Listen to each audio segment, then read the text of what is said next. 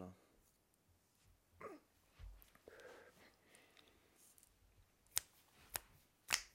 Drehst mir auch noch eine vor.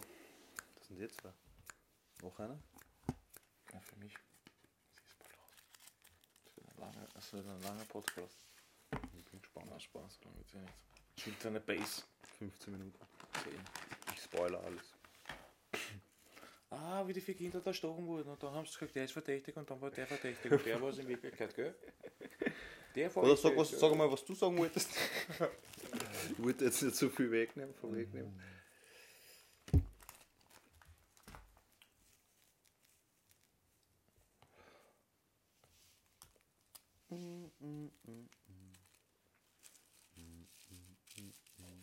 And I'm so love song. Ich bin so krank von den Liebeslieder. bin so krank von dir. So krank vom Denken, dass du noch immer da bist. Bin so krank von den Liebeslieder. So krank von dir. So. Rede wenn Uhr.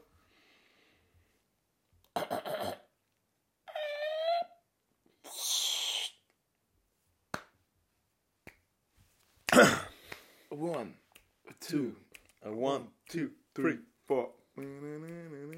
Ja, geht schon. Geht schon? Yo, yo, yo und herzlich willkommen zur 38. Folge von Modis Hobby. Mein Name ist Jared. Und mein Name ist Marvin. Lieber Detective Marv. Jo. So fangen wir die Folge oft an, gell? Ja. Ja. Mehr habe ich dazu nicht zu sagen. Den Hint können wir uns heute aufsparen, weil du ja, Ja, weil, nicht, weil, weil du du, ja, weil du nicht aufhören kannst, auf meine Notizen zu starren. deine Notizen kleben mir im Gesicht praktisch. Also, Du musst dir nicht hinschauen. Aber ich weiß sowieso, dass du den heutigen Fall schon kennst, weil wir den schon einmal besprochen haben. okay, jetzt bin ich gespannt. Winzig. Und das war eigentlich schon eine Weile her, also ich bin gespannt, wie viel du da noch tatsächlich am Schirm hast. Ja, ich auch. Weißt du auch noch, wo der Fall spielt? Ich glaube in Finnland, oder? Hast du es auch abgelesen? Oder? Nein, das weiß ich noch. Tatsächlich. Es geht heute ins wunderschöne Finnland, Skandinavien. Skandinavien. Kurzer Sommer, dafür umso schöner.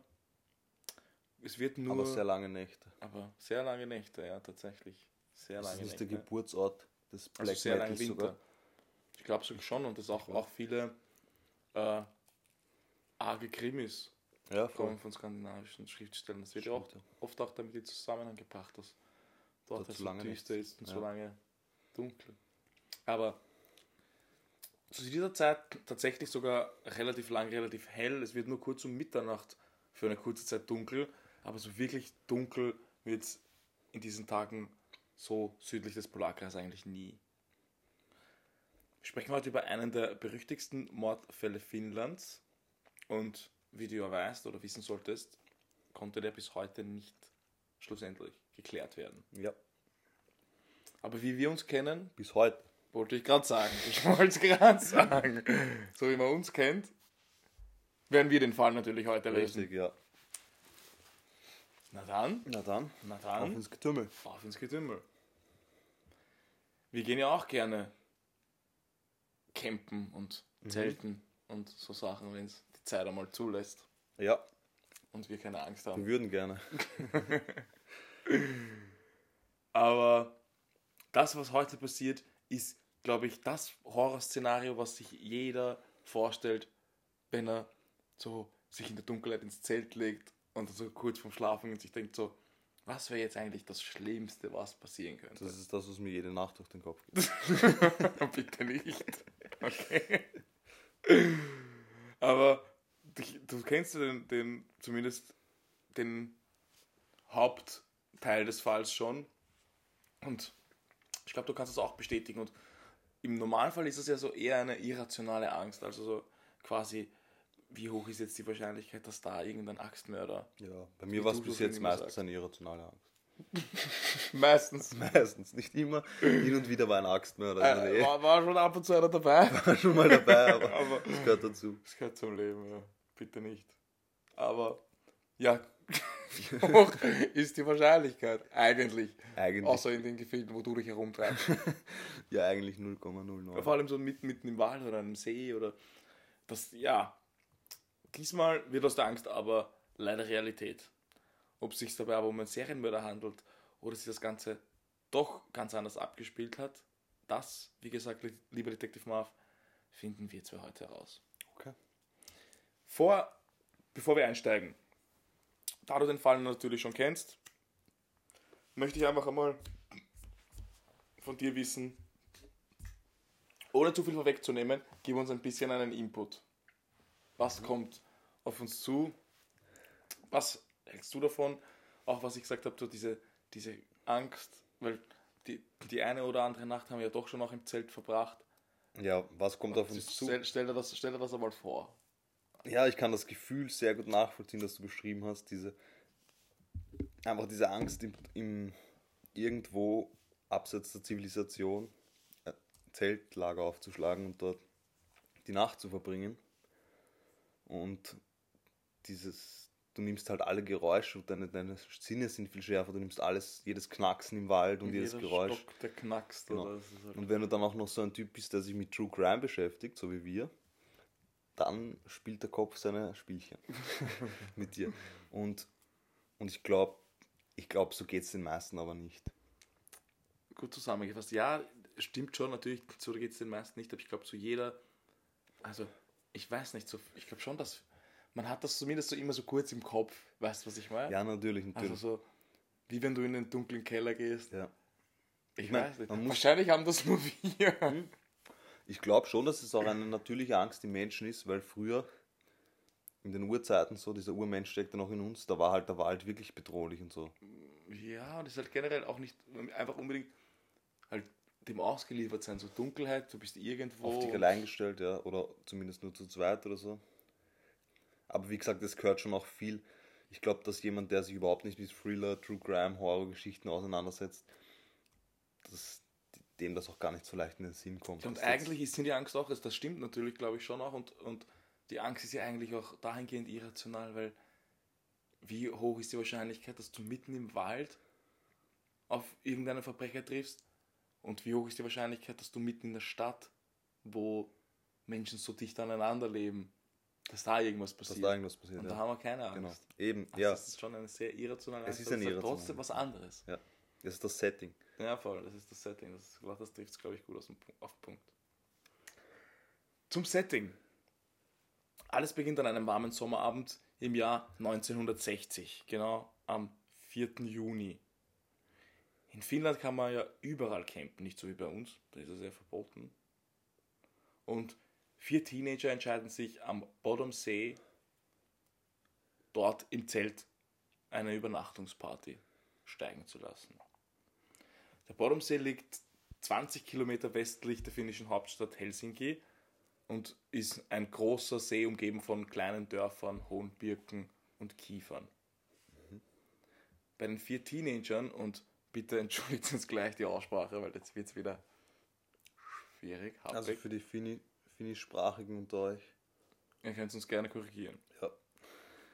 Es handelt sich um die zwei 18-jährigen Jungs, das geht noch, Nils Gustafsson und Seppo Beusmann, sowie die zwei 15-jährigen Mädchen, Maila Irmeli Björklund und Anja Tulukis Mäki. Ja, das ist schon finnischer.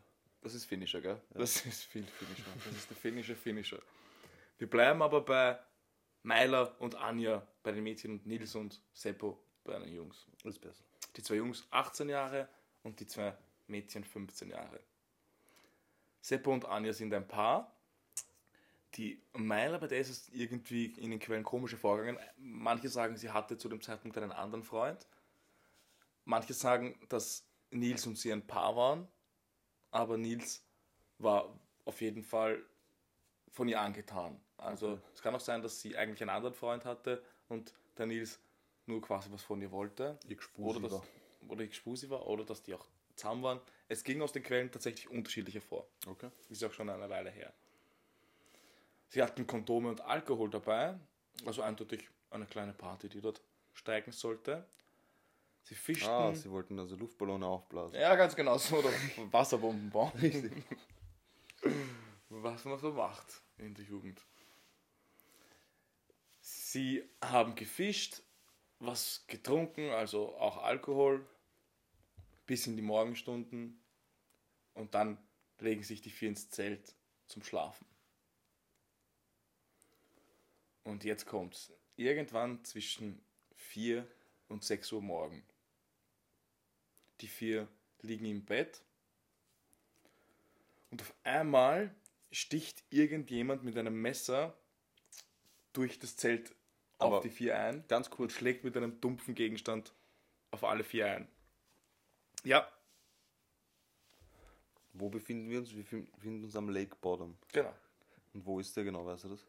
20 Kilometer, was habe ich gesagt, westlich von Finnland, von Helsinki. Also also eigentlich eh nicht so weit ab von der Zivilisation. Naja, Ja, 20 Kilometer ist doch ein Stück, aber vor allem ist es schon von Wäldern umgeben und von Dörfern und eher uneinsichtig. Okay. Also wenn, wenn dort nicht unbedingt Leute jetzt was feiern oder viele Leute sich dort versammeln, ist dort in der Nacht schon eher wenig los. okay, ja. Beschreib bitte nochmal die Tat. Ich glaube, ich habe dich da jetzt im Redefluss unterbrochen. Ja, wie gesagt, also die vier liegen im Zelt. Zwischen 4 und 6 Uhr morgens sticht auf einmal jemand mit einem Messer auf das Zelt. Also zuerst schneidet er die Schnüre durch, die das Zelt halten Okay. und sticht dann auf die vier ein in diesem Kuddelmuddel Durch das Zelt durch. durch das Zelt durch, sch- zerschneidet das Zelt und schlägt auch mit einem stumpfen Gegenstand auf alle vier ein. Anja trifft es dabei am schlimmsten.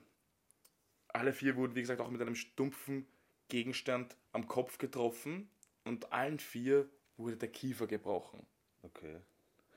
Zufall, oder? Puh, schwierig. Schwierig, aber darauf werden wir vielleicht dann noch kommen, oder sicher noch kommen. Seppo und Meiler waren erstochen worden. Meiler mit 15 Wunden, also 15 Stichwunden, die ihr noch nach dem Tod zugefügt wurden. Der Täter hinterließ das Zelt komplett zerfetzt und blutgetränkt. Boah. Das ist krass, vor allem nach dem Tod. So richtiges Hassverbrechen. Also, das ist schon halt hart, ja. Also, sie hatte dann auch Schnittwunden oder. Also auch, auch Schnittwunden im, im Gesicht und richtig. Also, Ja, klar, weil der hat da einfach wahllos reingestochen. Das, ich glaube nicht, dass das sehr gezielt war. ja, zuerst wahllos und dann halt auch anscheinend die Anja, auf die es Okay, abgesehen hat so. schlimmer abgesehen hat, oder? Krass. Entdeckt wurde die Tat von einem Anwohner, der hat natürlich sofort die Polizei alarmiert und als die Polizei eint- eintraf, war die Tat schon circa sechs Stunden her. Und das Bild muss man sich jetzt auch mal geben, was der, der das entdeckt hat. und die Polizei dort vorgefunden hat. Also möchte ich nicht muss, muss, muss ich, glaube ich, nicht gesehen haben. Das muss wirklich, Das wirklich. muss abscheulich sein, ne? Also ich glaube, es gibt. Pff, das ist schlimm. Ja. Wenn du da so deinen Morgenspaziergang machst und auf einmal sowas vorfindest. Ja, das Zelt dann. Ah. Die Polizei geht zuerst von vier Leichen aus. Nils liegt blutüberströmt vorm Zelt und niemand geht davon aus, dass er noch lebt, bis er plötzlich anfängt, sich zu bewegen oder ein Beamter glaubt, eine Bewegung bemerkt zu haben. Und tatsächlich, der Nils hat die Tat überlebt. Krass. Okay. schwer verletzt, also wie gesagt mit gebrochenen Kiefern, Schnittwunden im Gesicht. Aber er hat die Tat überlebt, völlig Blut überströmt. Aber er hat die Tat dann tatsächlich komplett überlebt. Die Ermittlungen gingen von Anfang an in viele verschiedene Richtungen. Das Gebiet rund um den Tatort wurde von Soldaten untersucht. Man hat ein blutiges Messer gefunden. Das hat man dann aber analysiert und das Blut war Tierblut. Okay. Also es war nicht das Messer. Das war nicht das Tatwerkzeug, das war nicht das Tatwerkzeug und nicht die Tatwaffe. Sogar der gesamte See wurde mit Metalldetektoren durchsucht. Man hat archäologische Ausgrabungen vor Ort vorgenommen, aber trotzdem von der Tatwaffe keine Spur. Es ist aufgefallen, dass vom Tatort einige Sachen dafür fehlten, und zwar Geldbörsen, Uhren, Kleidungsstücke und Seppos Messer und Lederjacke. Was sagst du dazu? Glaubst du, kann das ein zufälliger Raubmord sein? Hm, Also es muss schon Also- sehr wahnsinniger sein, der auf vier Leute in einem Zelt einsticht. Also ein Raubmord im klassischen. Sinn war das mal sicher nicht, weil die haben ja nichts von Wert bei sich gehabt. Und Naja, das dazu weiß ja muss nicht ich ja nicht von Anfang Ja, an. da muss ich ja nicht. Ja, stimmt schon. Entschuldigung, jemand, der einen Raubmord begeht, der bedroht die Leute und sticht sie dann vielleicht ab, aber dann werden nicht viele Leute Naja, er sticht sie dann schon ab, sonst wäre es ja kein Raubmord. Ja, ja, aber, aber das macht er nicht, er sticht sie nicht ab, bevor er sie ausraubt, im Normalfall. Und selbst wenn, dann nicht mit 15 Messerstichen nach dem Tod, oder? Ja. Ich halte von der Theorie auch relativ wenig, muss ich zugeben. Was sind deine ersten Gedankengänge?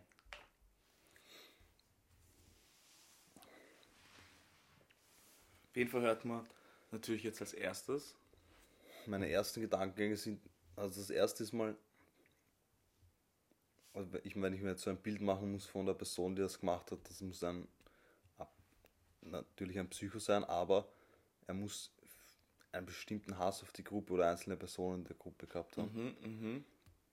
Großen Hass, offensichtlich. Und Also glaubst du schon, dass es, dass, dass es eine persönliche Beziehung zu den Opfern gab? Nicht, dass es jemand das glaube wahllos glaub, gemacht hat? glaub ich schon, auf jeden Fall. Auf, Okay, interessant. Ja. aufgrund der Stichwunden und dass, dass bei jedem der Kiefer gebrochen war, das kann ja eigentlich fast nur Zufall sein, wenn er da in den Gedümmel auf die mit einem stumpfen Gegenstand einschlägt, weil von den Stiche bricht der Kiefer normal nicht, sondern eher von, den, von dem Gegenstand, mit dem er einschlägt. wie wild musst du da auch zuschlagen, dass du da wirklich Ja, mit voller Kraft, äh, mit voller Kraft. puh. Also auf jeden Fall ein Hassverbrechen, aber also aus meiner Warte jetzt. Interessant, interessant. Wir gehen einmal kurz weiter. Man hat natürlich als erstes unter, unter anderem den Nils verhört, der überlebt hat. Er hat aber starke Kopfverletzungen und das Einzige, was er aussagen konnte, ist, dass er durch einen der Risse im Zelt sich irgendwie an jemanden mit blonden Haaren und rotglühenden Augen erinnern kann. Es wird aber auch gesagt, dass diese Befragung unter Hypnose stattfand.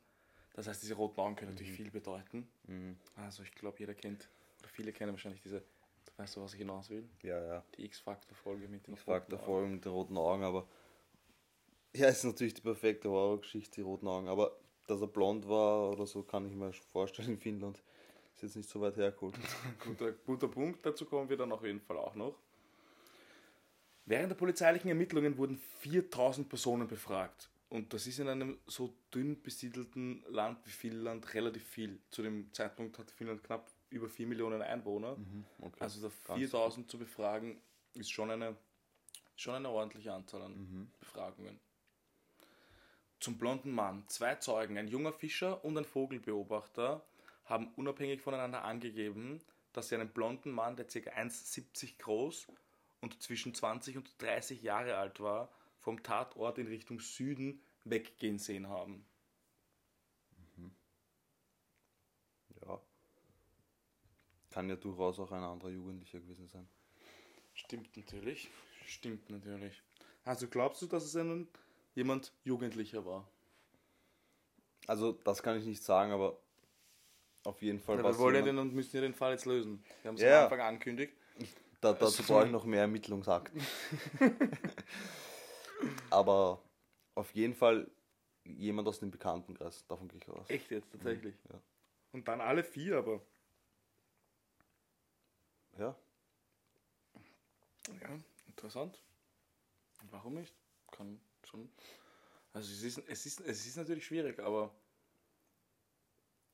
ein Hass auf die Gruppe halt oder vielleicht hat sich jemand ausgeschlossen gefühlt, der natürlich, der muss halt vorher auch schon ein Psycho gewesen sein, sonst machst du sowas nicht. Und dann, ja, Ist ihm halt eine Leitung durchbrannt. und danach aber irgendwie wieder untertaucht. Oder vielleicht für was anderes. Psychos sagt man ja nach, dass sie gut lügen können. Ja, aber wenn das, wenn sowas einmal in dir ausbricht und dann auf so eine Art und Weise, und glaubst du, dass man danach dann die ganze Zeit die Füße stillhalten kann? Man kann natürlich dann auch irgendwo anders Verbrechen Wir haben schon begehen. so viele Fälle gehabt von Leuten, die ihr ganzes Leben nichts mehr gemacht haben. Ja, stimmt schon. Ja, das ist stimmt nicht schon. ausgeschlossen. Ja, alleine der John List-Fall im Richtig. Horrorhaus. Weiß jetzt Ja. nicht. Na gut, da war ja DB Cooper. Was? Hast du ja gesagt, dass er einer der Verdächtigen ist. Zurück zum Thema. Die Verdächtigen. Als erstes zum Kioskmann. Der war nämlich einer der Hauptverdächtigen. Sein Name war Karl Waldemar. Das klingt ein bisschen wie Voldemort. Hm, Ja, das ist schon naheliegend. Deswegen ist Das er schon Lord. auf jeden Fall verdächtig für uns. er war der Besitzer des in der Nähe liegenden Kiosks. Nils und Seppo sollen am Tag vor der Tat sogar noch Limonade in seinem Laden gekauft haben. Und ihm wurde nachgesagt, dass er nachts durch die Wälder streift und vor allem, also Camper generell und vor allem Jugendliche hasst. Okay. Er soll sogar ab und zu zu den Zelten gegangen sein und die Stützschnüre abgeschnitten und durchtrennt haben. Aber nach so einer Tat e- entstehen solche Gerüchte natürlich schnell. Ja, das, Das ist, ist so, irgendwie- was der Dorftrottel ist immer der erste Verdächtige. Genau, so ist es. 1969 soll Karl aber, während er betrunken war, einmal einem Nachbarn gestanden haben, dass er der Mörder war, und zwar mit den Worten: Du verdammter Idiot, merkst du nicht, dass ich der Bodo-Mörder bin? Was soll ich tun? Okay. Er hat aber ein Alibi gehabt und zwar hat seine Frau gesagt, dass er die ganze Nacht zu Hause war und geschlafen hat. Was sagst du dazu? Naja. Wenn er das selber sagt, dass sein Alibi und seine Frau es bestätigt, dann, also der nächste Schritt ist natürlich, dass man eine Analyse, Fingerabdrücke etc., DNA-Abgleich macht. Mhm, mhm. Das war zu der Zeit wahrscheinlich noch schwierig. Welches Jahr war das noch? 1960. Ja, das war viel zu früh. Schwierig. Es ist jetzt halt auch dahingehend schwierig. Einerseits ist das kein Alibi, okay, ich war bei meiner Frau zu Hause und habe geschlafen. Ja, weil Andererseits, wo sie sollst hat du ja auch geschlafen, Ja, vor allem, wo sollst du im Normalfall sollst, sonst sein? eben, Weißt du, was ich meine? das ist ein extrem unwasserdichtes Alibi. Ja, aber andererseits Aussage gegen Aussage. Wenn sie das sagt, Ja, klar. hat mir das glaubt und Ja. sie galt als standhafte, glaubwürdige Person. Und deswegen war er bei ihr die ganze Nacht und hat geschlafen. Bis zu seinem Tod hat sie nämlich zugegeben, dass sie gelogen hat und ihm ein falsches Alibi verschafft hat. Was? Ja. Das ist aber eine arge Wende. Das ist eine Orgewende, gell? Du schaust. Okay, das ist krass. Wenn sie das vor allem von sich aus sagt, das heißt, er war vielleicht doch nicht zu Hause. Ist so. Okay. Dann, Karl starb am 2. August 1969, als er sich nach einem dreitägigen Alkoholrausch im Bodensee ertrank. Also er sich ertrank oder dass er Ertrank, ertrank. ja. Das Ding ist, er war ein sehr guter Schwimmer und viele gehen dabei von einem Selbstmord aus. Schlussendlich kann man das aber bis heute nicht sagen. Hm. Kann aber natürlich sein, dass er da ein bisschen Schuldgefühl, oder warum genau im, im See, Also das ist schon krass. hat das mit dem Alibi, mit dem Fake-Alibi. Mhm. Baust du das jetzt gerade so auf, damit du dann am Ende irgendwas sagst, dass das Ganze zusammenbrechen Du lässt? kennst mich schon gut, aber Ja. nein. Also das Ding ist, versprochen, wir sind mit ihm als Verdächtigen jetzt tatsächlich fertig, mehr haben wir nicht. Okay. Ja gut, das, das rückt ihn natürlich extrem in den Kreis der Verdächtigen. Schon, oder? Schon, ja. Der böse Kioskmann. Kann sich natürlich auch Wie viel später ist er gestorben? so drehen, also knapp neun Jahre, Neun Jahre. wenn ich das richtig Schon eine lange Zeit, aber hab. natürlich kann man sich vorstellen, dass er halt diese Bürde nicht ertragen konnte. Mhm. Und dann schlussendlich halt keinen anderen Ausweg mehr sieht. Ja. Weil, Gerade auch, dass er dort sich ertränkt. oder, Oder halt ertrunken ist, ist, aber wurscht. auch noch mal nach drei Tagen Alkoholkonsum noch ein guter gruselig. Schwimmer ist. Ein gruseliger See, Und sich trauen, dort zu übernachten im Zelt. Ja, Ja? nein. Allein? Ich weiß nicht, vielleicht. Nicht mal mit einer Armee wahrscheinlich. Würdest du dich trauen? Ich würde es nicht machen. Das war nicht die Frage. Ich würde mich trauen, aber ich würde es nicht Ah, machen. Ich, bei mir ist, es- verhält es sich Eben. exakt genauso. okay. Gut, dann kommen wir jetzt zum nächsten Verdächtigen.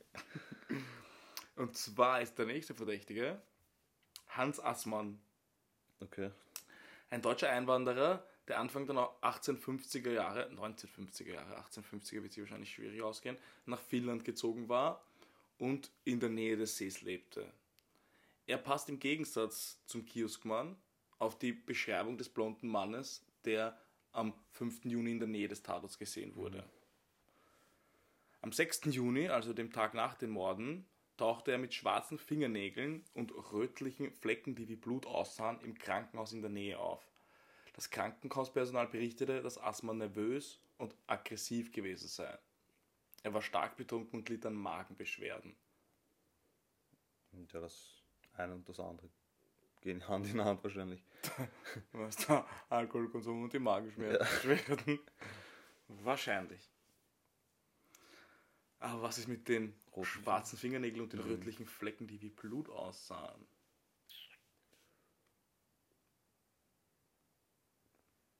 Das haben sie ihn wahrscheinlich gefragt, oder? Tatsächlich haben sie ihn gefragt und auch als Verdächtigen befragt, haben ihn aber dann damals entlassen, da er ein ihrer Meinung nach solides Alibi für die Mordnacht hatte. Und zwar war er über die Nacht mit seiner Freundin und zwei anderen Personen in Helsinki. Seine Kleidung wurde nie auf Blut untersucht. Okay, ja gut, wenn er ein wasserdichtes Alibi hat. Das haben wir ja gemerkt Ja. beim Kioskmann, das ist, da geht natürlich nichts drüber. Über ein wasserdichtes Alibi, gell? Ja, das ist aber nicht so wasserdicht, wie ich war in Helsinki, 20 Kilometer. Aber 20 Kilometer ist eine Distanz, die man sehr schnell überwinden kann. Erstens das, zweitens mit deiner Freundin und zwei anderen Personen. Also natürlich, das kann ja trotzdem- drei zum Lügen zu bringen, ist natürlich wieder schwierig, aber nicht unmöglich. Aber wie gesagt, er kann sich in der Nacht trotzdem an einen anderen Ort begeben. Du bist innerhalb von einer halben Stunde wahrscheinlich dort. Hm. Sich dann irgendwas einfallen lassen, dass man halt vielleicht ein, zwei Stunden dann da doch nicht, vor allem zwischen Ja. 4 und 6 Uhr morgens, wenn man sagt, okay, man ist die ganze Nacht unterwegs, dann ist man vielleicht bis 5 Uhr unterwegs. Vor allem, ja ins Krankenhaus kommen. Wie passt das zusammen? Ja, am nächsten Tag. Okay. Hm. Ja, trotzdem, also ist jetzt, für mich ist das Alibi jetzt nicht so, so dicht wie. Also es ist nicht so wasserdicht für dich wie für die Na. finnischen Behörden. Na. Für mich ehrlich gesagt auch nicht. Aber es ist natürlich trotzdem Aber natürlich Schwierig. muss man dazu sagen, wie viele Leute kommen halt mit blutigen Händen oder so ins Krankenhaus, weil wohin gehe ich sonst mit blutigen Händen? eben, eben. Also, Und in der, im Suff, dass man dann einmal ja, schwarze Hände und blutige Kleidung hat, sollte eigentlich nicht passieren. Kann aber kann passieren. passieren. Muss nicht gleich ein vierfacher Mord gewesen sein. Nicht immer, ne? Nicht immer. Es gibt auch, gibt auch andere Zwischenfälle. Also seine Kleidung wurde nie auf Blut untersucht. Nein. Okay. Ja, Man hätte aber zu dem Zeitpunkt oder zu der Zeit wahrscheinlich auch nur dann Blutflecken feststellen können. Mehr hätte man dann wahrscheinlich nicht damit die anfangen nicht können. zuordnen können. Ja. Eben, also ja. auch wieder schwierig. Assmann lebt da aber halt in der Gegend. Was halt fehlt, aber das fehlt halt bei vielen anderen auch aus. Man sagt halt wirklich, der Kioskmann ist jetzt zum Beispiel ein Kinderhasser oder sonst irgendwas, ist halt immer das Motiv. Mhm. Weil das sind zwar Leute, vor allem jetzt der Assmann, die schon polizeilich aufgefallen sind, aber das, was da passiert ist, ist halt schon nochmal eine andere Hausnummer. ja, auf jeden Fall. Das kann man nicht vergleichen. Mit irgendeinem Kavaliersdelikt. Ja, hat schon, ist schon auch zum Beispiel seiner Frau gegenüber gewalttätig Ja. geworden und so, aber Ich meine, ist nicht, ist nicht in Ordnung, ist auch krass, aber wie gesagt, ist noch immer weit hergeholt. es ist halt trotzdem nochmal eine, ja, es ist trotzdem schon nochmal eine, eine, andere Hausnummer, das stimmt auf jeden Fall. Und so ist er dann auch aus dem Kreis der Verdächtigen ausgetreten für die finnische Polizei. Dann haben wir noch den Herrn Pentti Soininen. Mhm. Sehr gut ausgesprochen. Danke. Bitte? Danke. Du als alter Finne kannst es beurteilen. Soninen war ein junger Mann, der Diebstähle und Gewaltverbrechen begangen hatte und Ende der 1960er Jahre ins Gefängnis kam. Im Gefängnis soll er die Morde dann gestanden haben. Er war zum Tatzeitpunkt auf freiem Fuß und lebte in der Nähe des Tatorts. Außerdem hat er eine Vorgeschichte mit Drogen- und Alkoholmissbrauch, psychischen Erkrankungen und Psychosen. Die Polizei hat sein Geständnis sehr ernst genommen. Jetzt zu dem Punkt, weil du vorhin gesagt hast, es könnte ein Jugendlicher gewesen sein. Er war zum Tatzeitpunkt 15 Jahre alt. Okay. Heftig natürlich, wenn man sich denkt, dass ein 15-Jähriger das macht. Andererseits, so wie du vorhin gesagt hast, jemand, der sich ausgeschlossen fühlt und dann vielleicht gar nicht unbedingt speziell auf die jetzt einen Hass hat, aber auf Jugendliche, die sich dazu viel treffen und feiern. Ja, ja. Also das wie eben, weil du vorhin gesagt hast, ein, ein, ein Jugendlicher, deswegen finde ich das einen interessanten Punkt, weil es eigentlich wahrscheinlich sehr weit hergeholt wäre, dass so eine Tat ein 15-Jähriger begeht. Andererseits dann aber eben unter den Gesichtspunkt, wo du, was du vorhin gesagt hast, schon noch Sinn macht. Was sagst du dazu? Der hat überhaupt keinen persönlichen Bezug gehabt zu den Opfern. Nein, das nicht.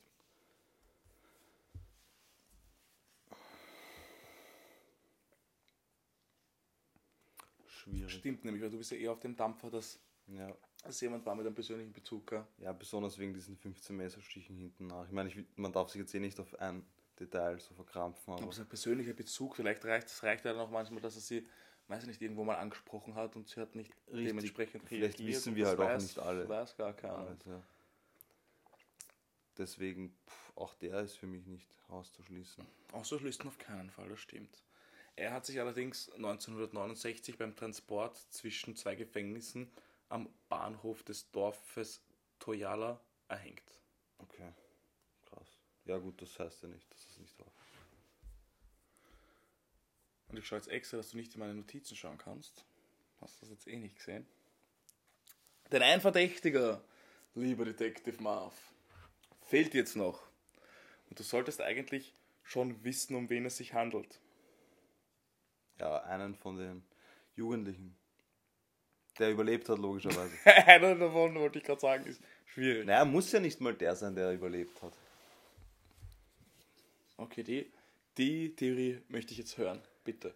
Es kann ja auch, es kann ja auch der Täter verstorben sein und einer der Opfer überlebt haben. Warum soll das nicht gehen? Was? Was? Naja, vielleicht hat er sich selbst umgebracht. Das, also das meinst, Der einer von den Jugendlichen war der Täter, Ja. hat den Nils aber nicht geschafft umzubringen, hat, Hat glaubt, er ist tot. war unter Nils, sagt das aber nie. Was? Ja, dass einer von den dreien der Täter war. Der hat sie nicht gesehen von außen. Der war im Zelt. Aber er hat das ja überlebt. Er hat es überlebt. Und er hat nicht gesehen, Er hat es nicht gesehen. wer das war. Ne?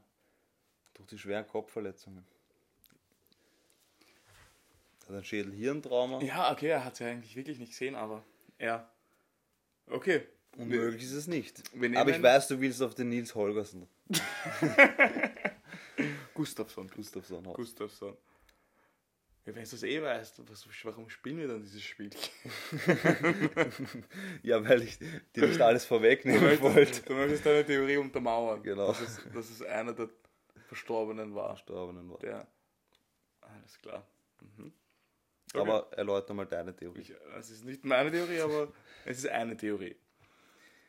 Im Jahr 2004 gab die finnische Polizei bekannt, dass das, das Zelt und andere Beweismittel, waren also die, die einzigen Sachen, die man hat noch forensisch untersuchen können. Und die hat man dann schlussendlich auch noch einmal untersucht. Und das alles nur, um sage und schreibe 44 Jahre nach den Morden eben diesen Nils Gustafsson als Verdächtigen zu präsentieren. 44 Jahre 44 Jahre danach. Wie gesagt, es gab nur noch die, das Zelt als Beweismittel Mhm. und wahrscheinlich dann nach 44 Jahren auch nur noch ihn als Verdächtigen. Ja, aber kann man nach 44 Jahren überhaupt noch irgendwas feststellen? Ja, das DNA ist vielleicht. eine andere Frage. Das ist eine andere Frage. Also, Die, die Zeit, also das ist dann natürlich, dann natürlich auch eine, eine gute Zeit dafür, weil 1960 wird es wahrscheinlich mit einer DNA-Analyse schwierig, 2004 schon eher. schon wieder eher. Aber was ist da noch da sozusagen? Das ist halt die Frage und wie genau kann man das dann noch feststellen und, Ja. und, und zuordnen und Weil das die DNA von jedem bei jedem irgendwie ist, wenn man zu viert im Zelt ist, ist irgendwie logisch. Mhm. das ist natürlich Das auch wahr. natürlich Ja. Das ist natürlich, das ist natürlich auch wahr. Und wie man das dann differenziert, Vor allem, dass halt auch keine Tatwaffe gefunden wurde in unmittelbarer Nähe, macht es so schwierig. Weil, wie kann er, wenn er schwer verletzt ist, die Tatwaffe so weit wegbringen? Weißt du, was ich meine? Ah, ah. So weit weg, nämlich, dass die haben ja wirklich alles durchsucht. Das macht es halt für mich schon. Pff, schließt ihn für mich fast schon allein deswegen aus. Das stimmt, ist ein guter Punkt, ja. Außer er macht, er, sticht zuerst die drei. Nein, das geht auch nicht. Weil wie kann er, Wie, wie, kann, wie kann er sich so schwer verletzt dorthin das, ein, schleppen? das ist eigentlich ein sehr guter Punkt. Wie kann Ja, er? mir Weil, weil, er, weil die viele als, als verdächtig sind, ist eigentlich ein Ja. extrem guter Punkt. Das, jetzt, jetzt wissen wir wieder, warum dass du Detective Marv bist. Jetzt, jetzt, jetzt haben wir es wieder. Ja. Jahrelange harte jetzt- Arbeit. Das, das, das, das, stimmt, weil es wurde nirgends eine Tatwaffe gefunden. Wie soll er schwer verletzt die Tatwaffe verschwinden lassen? Ja, so weit, die muss sehr weit entfernt versteckt sein. Mhm. Außer man hat nicht gründlich genug gesucht, aber dann nach 40 Jahren wäre es irgendwann, meines Erachtens nach, trotzdem. Ich glaube, da sind dann privat auch nochmal Leute herumgegangen, so wie das oft ist. Sehr guter Punkt. Ja. Marvin, sehr also das Punkt. macht, das schließt für mich fast aus. Trotz alledem wurde er dann auch angeklagt und zu diesem Zeitpunkt war er sage und schreibe se- 62 Jahre alt. Ja, Also mit ja. 62 Jahren hat man ihn dann noch für dieses Verbrechen angeklagt. Vor allem, du musst dir denken, mit 62, du bist ja eh dein Leben lang verhaftet mit dieser grausamen musst Tat. damit leben, Musst so damit dein leben ganzes Leben. wird das alles nochmal aufgekocht. Dass wenn du 62 bist. Und ich glaube, er hat das sogar schon Familie gehabt, oder? Dazu kommen wir jetzt gleich. Die Familie der drei ermordeten Teenager hat die Anklage unterstützt. Und genauso wie du gesagt hast, zu diesem Zeitpunkt, also 62 Jahre ist er jetzt, 44 Jahre sind vergangen. In der Zwischenzeit hat er natürlich auch gelebt und hat eine Familie gegründet, hatte zwei Kinder, war Busfahrer und hat zwischenzeitlich ein ganz normales Leben geführt.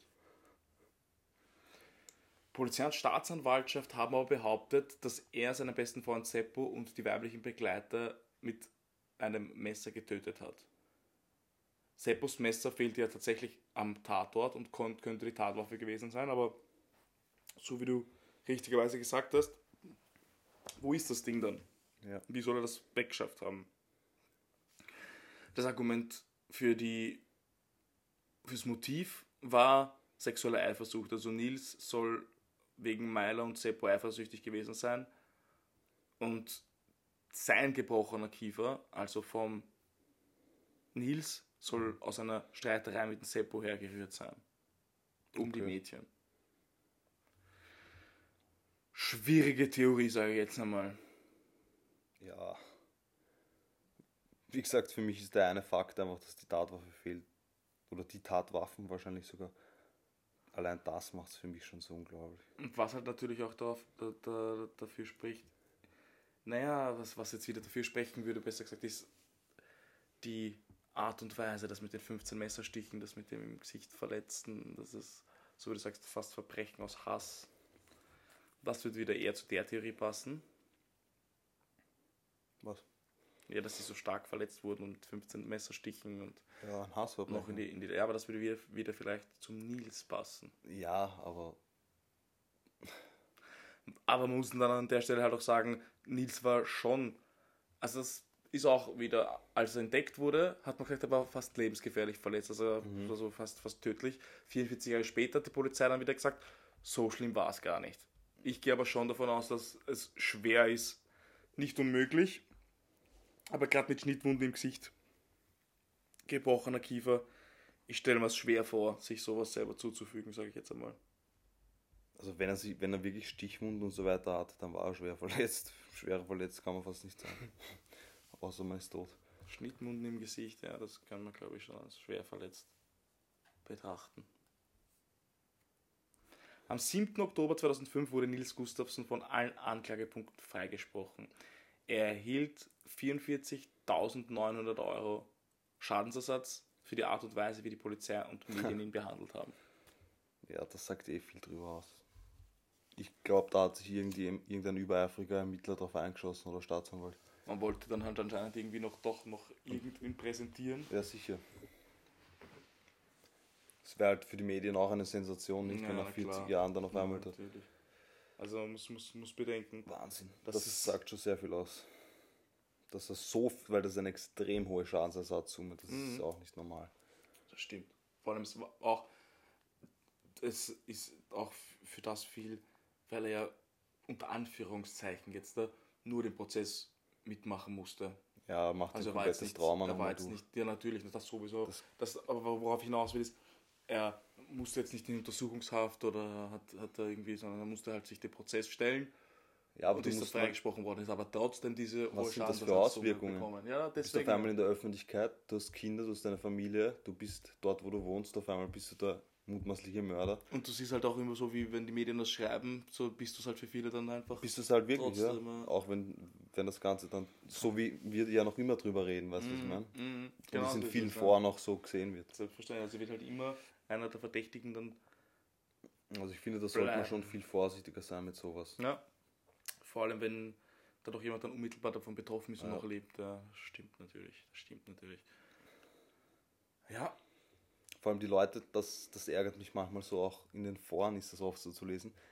Die Leute suchen nicht nach Gründen, warum sie jemand nicht sein könnte, sondern suchen immer nach Gründen, warum sie jemand ja war. na klar, natürlich, weil es es einfach macht Ja, und man sich dann schnell auf was, was einschießen kann. Ja. Weil, wenn man es von außen betrachtet, war der halt auch schwer verletzt, da mit seinen jugendlichen Freunden auf einen Zeltausflug. Es ist halt schon ein schwer, weit, weiter Weg, dass er dann alle seine drei Freunde ersticht und sich selbst so schwer verletzt. Ja. Unmöglich ist es nicht, aber auch für mich. Ja, kommen wir schwer gleich erklärt. zum, zum Fazit, lieber Detective Marv. Ich würde auch damit das gleich zumindest den Nils als Verdächtigen jetzt einmal abhaken und sagen, möglich ist es, aber für mich auch sehr weit hergeholt. Also ich kann es mir schwer vorstellen. Also wenn man jetzt rein vom Kreis der Verdächtigen ausgeht, die die Polizei da halt als Verdächtige führt, dann ist für mich am ehesten noch der Typ von da drauf Kioskmann. Kiosk ein Hauptverdächtiger und dann vielleicht noch der Jugendliche, der ausbrochen ist, aber Theoretisch kann es natürlich auch jemand sein, den wir da jetzt gar nicht genau, deswegen haben. sage ich aus dem Kreis der Verdächtigen oder es ist jemand, den wir nicht am Schirm haben. Ja. Also da Aber jedenfalls, und das ist ja trotzdem bemerkenswert, muss es jemand sein, der bis dato zumindest in der Hinsicht scheinbar nicht mehr auffällig geworden ist. Ja, oder irgendwie irgendwo, oder mit, mit mehreren Verbrechen unent- unentdeckt davon gekommen ist oder für was anderes belangt wurde und das Oder verheimlicht, schon verstorben ist. dann oder schon verstorben ist. Es gibt viele, viele, viele, viele Theorien Ja. und mich lässt es am Ende wieder mal komplett sprachlos zurück, weil es halt einfach sein kann, dass jemand das begangen hat, diese Tat, und dann halt sein Leben in Freiheit verbracht hat und Ja. keiner wird jemals wissen, dass der einfach wie Jugendliche am See ja. erstochen hat. Auf brutalste Art und Weise. Aber und das macht ja auch das Mysterium drumherum aus. Das sozusagen kein endgültig Verdächtiger. Das stimmt. Und apropos Mysterium, du Mysterium, du weißt das ja eh ganz gut. Es gibt eine Metalband, die sich nach dem Vorfall Children of Bottom benannt haben. Ja. Von denen hattest du sogar ein T-Shirt. Ich wusste da aber damals noch gar nicht, dass das wirklich stattgefunden hat. Ja, aber echt, da bist du dann drauf gekommen, wie ich dir das erzählt habe, gell? Ja. Stimmt, ich kann mich erinnern. Aber wusstest du auch, dass sie, um den Opfer zu gedenken, jedes Lied in den ersten sechs Alben den Opfer gewidmet haben und ihnen damit Echt? quasi, Krass. quasi gedenken wollten? Krass, ja. Aber die, die Metalband war sogar, also zu meiner Zeit, wie ich das noch gehört habe als Jugendlicher, war die ziemlich erfolgreich sogar. Ja, das stimmt. Es war gar keine kleine Band, also die war noch auf dem Wacken und Nova Rock. Ja, und das stimmt doch so, wie du sagst, es haben, viele assoziieren das noch gar nicht mit der, mit der Tat, wissen gar nicht, Ja, eh klar. was es damit ja. auf sich hat. Ja. Krass, ja. Also wenn ihr das nächste Mal jemanden mit den Band-T-Shirt seht oder irgendjemanden die Band erwähnen hört, dann wisst ihr jetzt schon ein bisschen mehr und könnt ihnen ja diese Geschichte erzählen. ja, Ja, lieber krass. Detective Marv. Aber es ist einer, es ist einer meiner Lieblingsfälle, weil er, weil er so eine, so eine typische Gruselgeschichte ist, die halt jetzt nicht einfach nur so mit Geistern oder Ja, irgendwas zu tun hat. Es ist wie ein so Teenie-Horrorfilm. Und das wollte ich noch sagen, mich wundert es eigentlich, vielleicht gibt es auch, aber ich kenne nicht, es, also einen Film Oh ja. drüber, so einen richtigen. Es gibt aber einen, einen ich guten, glaube, der ist ein richtig, bisschen anders. Und es also nicht genau die Geschichte, sondern es ist ich, ein bisschen anders und er soll extrem schlecht sein. Deswegen Ja, ich nicht deswegen erwähnt, er soll ich, wirklich, ja. wirklich schlecht sein. aber so, weil das wäre eigentlich so ein Film oder eine Serie, die ich mir urgut verfilmt vorstellen kann. Ja, das einerseits schon, andererseits ist es halt fast zu offensichtlich. Weil ich habe das auch und dann habe ich den Film in meinem Kopf durchgespielt und dann hast du halt die Szenen wie vier Jugendliche feiern und dann hast du die Ja, Szenen, man kann es ja ein bisschen, bisschen aufziehen. Am Anfang halt so die kurz die Geschichte von den fröhlichen Jugendlichen, dann treffen halt, sie sich und, ja, aber es wäre halt trotzdem wieder auch die, ein, die Ermittlungen, das würde ich halt dann so interessant Mm, ja, gestalten. stimmt. Die Befragungen, wie sie die dann vernehmen und dass es dann auf einmal dann so 40 Jahre später nochmal losgeht und so. Ja, das stimmt schon, das stimmt schon. Klingt eigentlich nach einer guten Netflix-Serie. Jupp. Ja, ich werde mal Kontakt aufnehmen. Machst, lass eine Kontakte spielen und Ja. dann drehen wir, nachdem wir den Fall aufgeklärt haben. Mit uns als, als Hauptdarsteller. Ja, krass. So. Vielen Dank für die Story nochmal, weil das ist wirklich eine meiner Lieblingsgeschichten aus der True Crime Szene. Ja, der Fall ist, hinterlässt jedes Mal einen sehr faden Beigeschmack. Bin gespannt, wie viele von euch, liebe Zuhörerinnen, den kennen. Weil er ist gar nicht so berühmt. Also für das, was da passiert ist, ist es eigentlich Ja, stimmt, so, stimmt. Das ist, so weit bekannt, muss ich ja, sagen. stimmt, das stimmt. Da gibt es weitaus bekanntere. So wie der bekannte Fall, den wir nächste, übernächste Woche präsentieren werden. Ja. Wir haben es jetzt nicht mehr so mit den Ankündigungen, deswegen sagen wir einfach nur so, freut euch auf die nächste Folge. Ja, seid gespannt. Es wird doch eine andere Folge. Ah, wir nehmen auch nicht so viel vorweg und wir versprechen nichts. Aber es wird cool. Es wird auf jeden Fall cool, ja. Lasst euch überraschen. Bis dahin bleibt dran. Vielen Dank fürs Zuhören. Und bis in zwei Wochen. Peace. Peace, peace. Peace, peace. peace. Peace, der, der Einsatz. Der Wahnsinn war Alter.